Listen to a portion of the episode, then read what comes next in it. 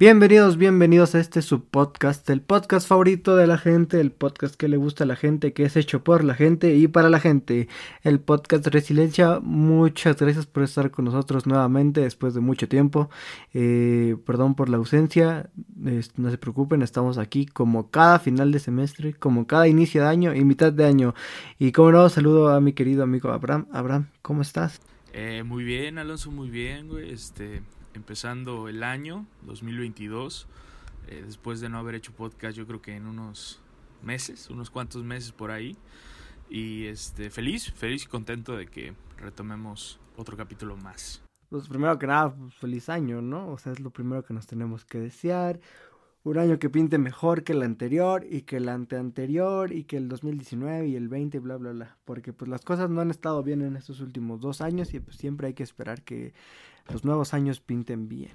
Exacto. Este, que nos den mucha salud, mucho, pues podamos regresar al estudio de, buena manera, que nuestras familias estén bien. Y lo mismo le decíamos a las de todos ustedes que nos escuchan muy amablemente. Y bueno, algo más que quieras decir antes de que comencemos esta bonita aventura. Eh, no, nada, eh, muchas gracias a las personas que están escuchando este capítulo. De verdad que lo apreciamos bastante, como cada capítulo que hacemos y pues nada, empezamos, ¿no? Simón, bueno, este, esta vez traemos una obra bastante cortita, la verdad, porque estábamos platicando y dijimos, pues probablemente regresemos muy, muy, muy, muy, muy, muy oxidados.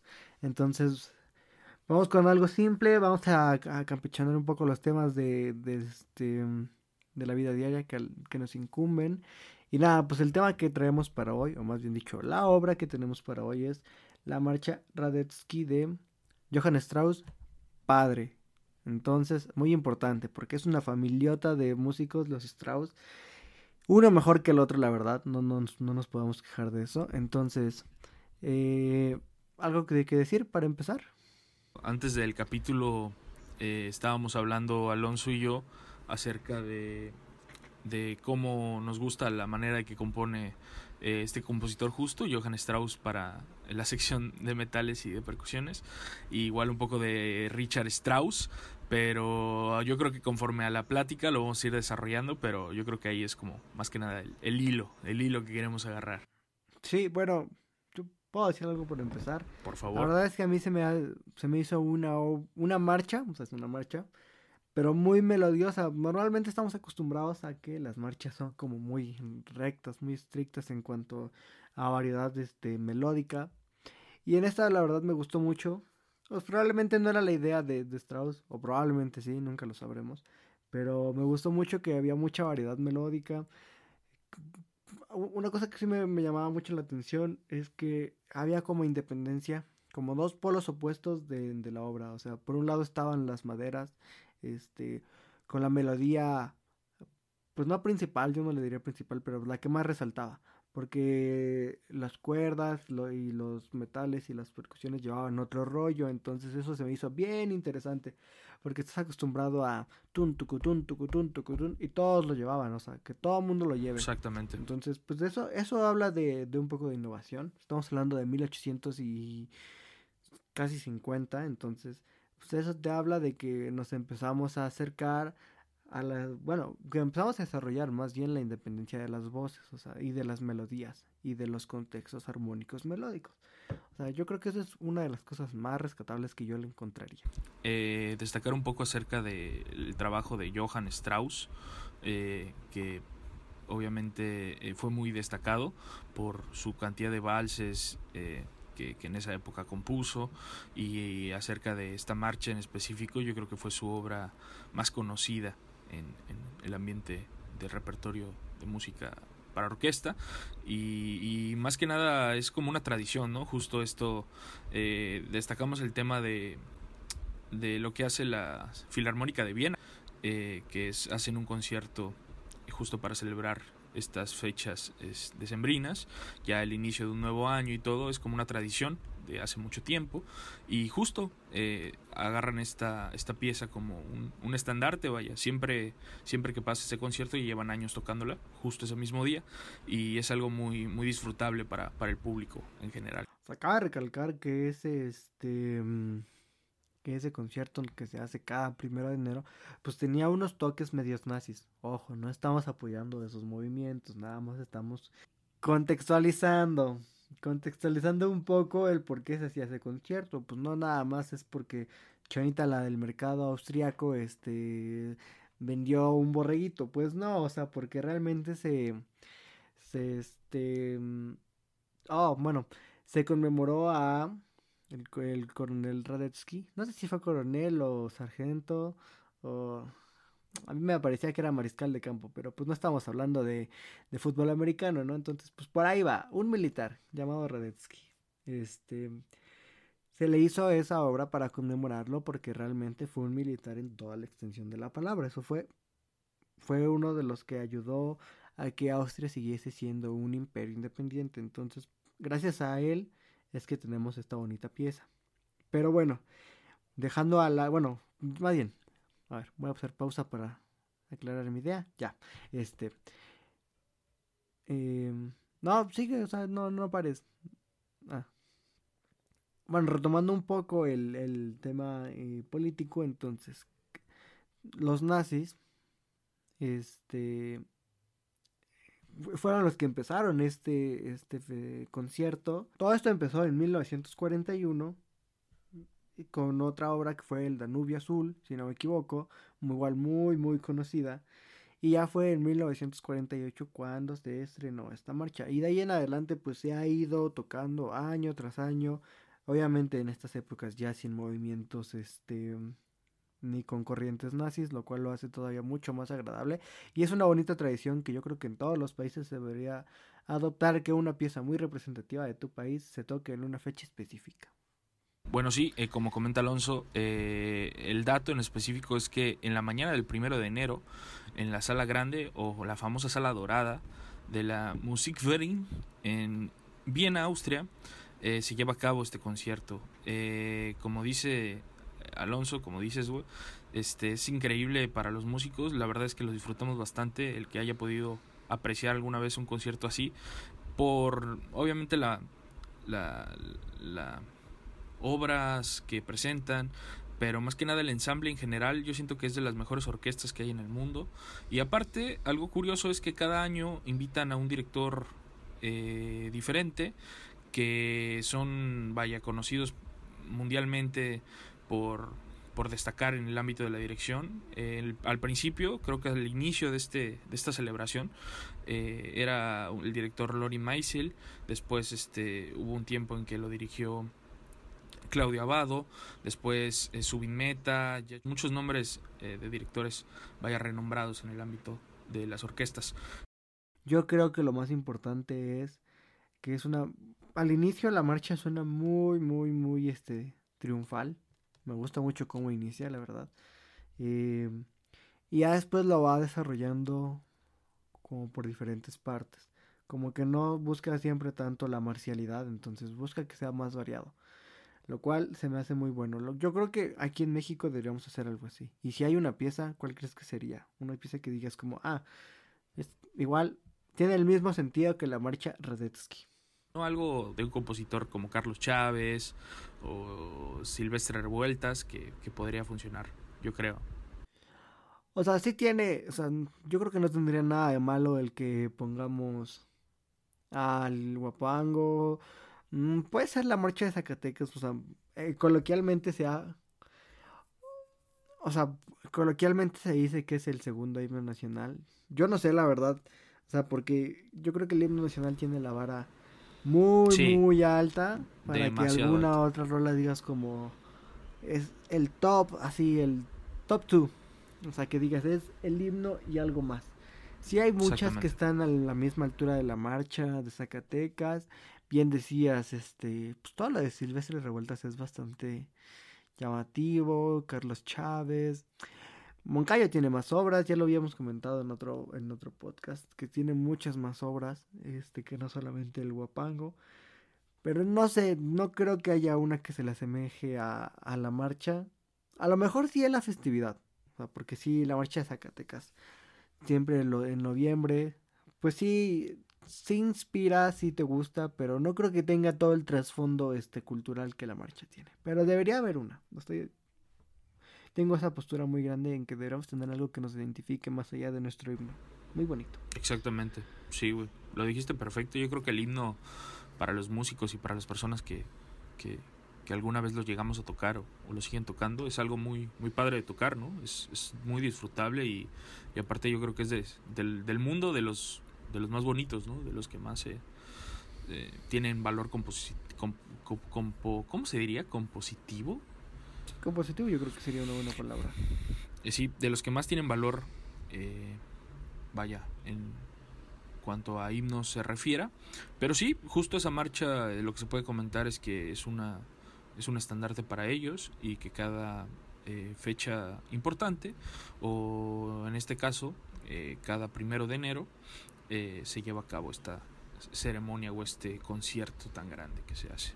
Bueno, gente, entonces, si no han escuchado esta marcha, como su servidor no, no la conocía tan a fondo, entonces les invitamos muy amablemente a que la escuchen. La verdad es, es una obra de dos, tres minutos, entonces yo creo que mientras están este, haciéndose su huevito, este, con, con catsup y con jamoncito, pues pueden escucharla. Y para nuestros amigos veganos, pues que se coman.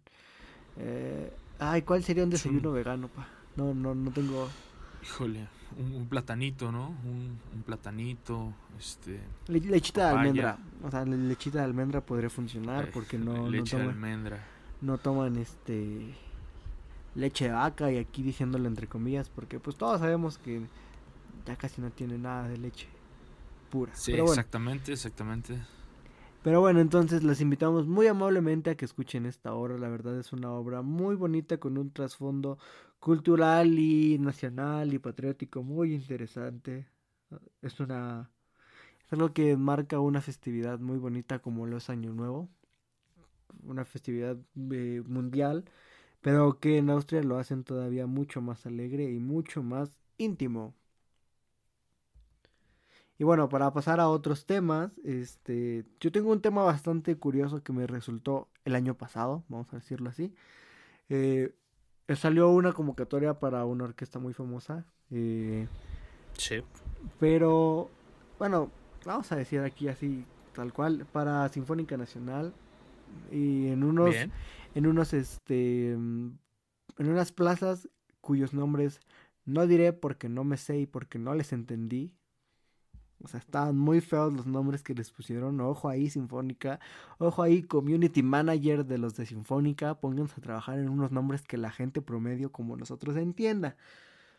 Pero bueno. Sí, en pocas son, un poco, son un poco raros, son un poco raros. Sí, o sea, en pocas palabras era plaza de trombón para primer y segundo instrumento. Entonces, muy bien.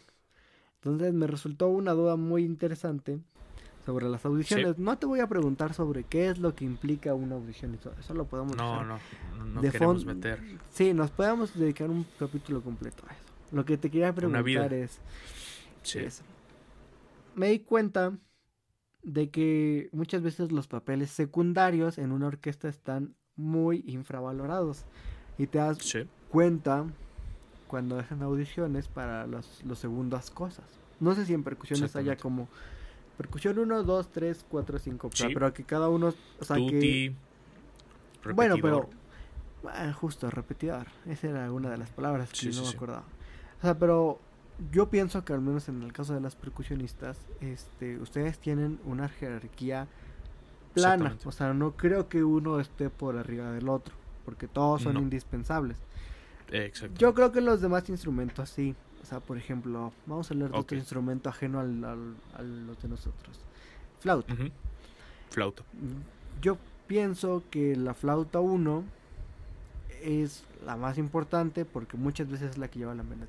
Y la más infravalorada, pero la que le da todo el soporte es este la flauta 2. Y luego cuando hay un pícolo, pues lo ponen de tercero y ese igual pues resalta mucho. Pero igual no es tan importante porque no está en todas las obras, entonces solamente cuando se requiera es cuando se va a, poner. Entonces yo me, me, pregunté, o sea, realmente nos han acostumbrado a que siempre tenemos que buscar los primeros lugares. O sea, en este caso, buscar una plaza de primer flauta, primer fagot.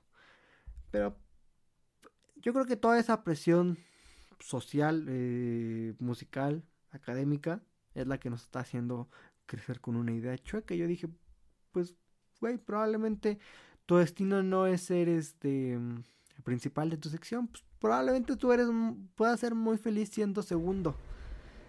Yo, yo creo que eso es lo importante, ¿sabes?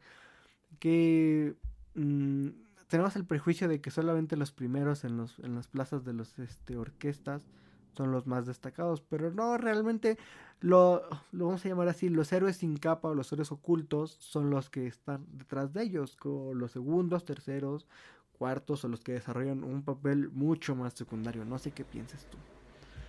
Eh, sí, eh, estoy totalmente de acuerdo con, lo que dices. Eh, desde muy pequeños o, desde que iniciamos en este camino siempre nos dicen que lo más importante es tener un puesto de principal. no demerita el, el esfuerzo que, que, haga una persona el ganarse ese puesto. Al contrario, yo creo que es, es, es de sumamente admiración ver que compañeros, amigos, maestros lleguen y, ganen esos puestos, pero a veces es imposible, ¿no? Yo siento que hay muchos factores que presentan en una audición que, que no dependen de nosotros, eso es el primer eh, paso para saber eh, si puedes o no llegar a, cumplir ese objetivo y el segundo yo creo que más importante es no cerrarte a nada, ¿no? Como tú lo dijiste, no, no, no te hace menos llegar a ganar una audición para, para percusionista eh, de fila, que no sea ni principal ni principal. Al contrario, yo creo que es, la verdad un honor llegar a tocar en una orquesta, sea de lo que sea. Bueno, a mí eso me, me enseñaron desde que inicié en esto y sí, lo he perdido a veces. Yo siento que iniciando como la carrera y, empezando a estudiar como que sí te inculcan, bueno, no te inculcan, vaya, te haces de esa idea de que, que no vales para, para otras cosas que no sea como eso que te pone la orquesta, pero no, yo, yo siento que los que nos están escuchando, músicos o no, nos van a entender, en los trabajos pasa lo mismo, exactamente es lo mismo, pero sí, yo creo que, que, como lo dices, güey, este, estamos muy, a veces muy concentrados en, en, que algo sea de nosotros, pero igual y no es para nosotros, ¿no? Igual y en un tiempo es para nosotros, o igual y eh, nuestro camino se va por otro lado o, ese es nuestro camino, pero tenemos que trabajar un poco más. No,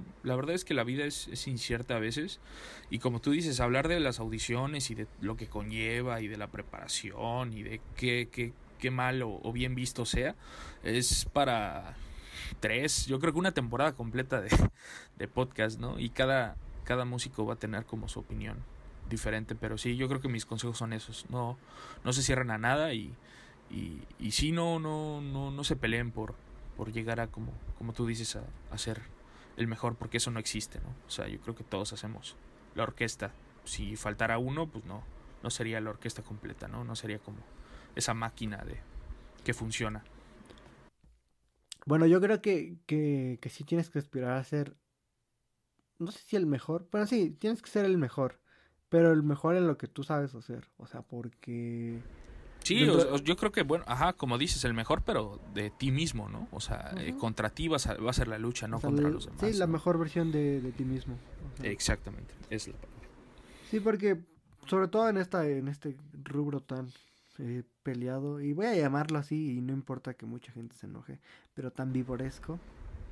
Sí. O sea, donde todo el tiempo estás, este viendo personas que dicen como de, ah, mira, acá el compa no sabe hacer esto, o acá el compa no toca tan chido, pues la verdad, digo, pues mira, dilo, no pasa nada, todo el mundo es libre de, de comentar sus propios opiniones. Oye, sí, antes, antes de que perdamos ese hilo, quiero enfatizar algo en lo que acabas de decir. A ver. Todas las personas que nos escuchan y, y que algún día, ojalá, estén o no estén en una orquesta o vayan a estar en una orquesta, por favor, no hagan, no cometen el grave error de, hacer justo lo que acaba de decir Alonso. Y de verdad, ojalá tengamos eso bien claro los músicos que nos dedicamos a, la música orquestal o a la música de orquestas, eh, porque si no es imposible, es imposible llegar a, mejorar como personas y, más que nada llegar a mejorar como músicos, ¿no? Siento que por eso estamos, estamos estudiando y, llegar a la escuela y, y ver, toparte con eso que acabas de decir, güey.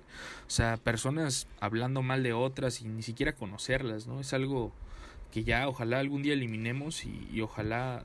Y eso no es ni siquiera de los músicos, es, es yo creo que personal, ¿no? Es sí, de la gente. Exactamente, o sea, no, no, y, lo digo porque sí me cala, ¿no? cada que hablamos de esto, y, yo trato ya, como dice un amigo, de evitar esas conversaciones en las fiestas, en las reuniones, porque de nada sirve, ¿no? No, no llegas absolutamente nada y, y, no, no creas nada bueno. Bien, mejor sean como nuestros amigos. Eh, me la voy a contar una pequeña anécdota. Yo creo que muchos ya se la saben, pero en lugar de ser tan vivorescos como está diciendo mi compa que no seamos, sean como mi compa el Dano y el Charlos. La verdad no los uh. topo como compas así de, uy, saludos al Dano y al Grandes. primero que nada. Este mm, una estábamos un chingo, ¿eh? Una estábamos en una fiesta. muy a gusto.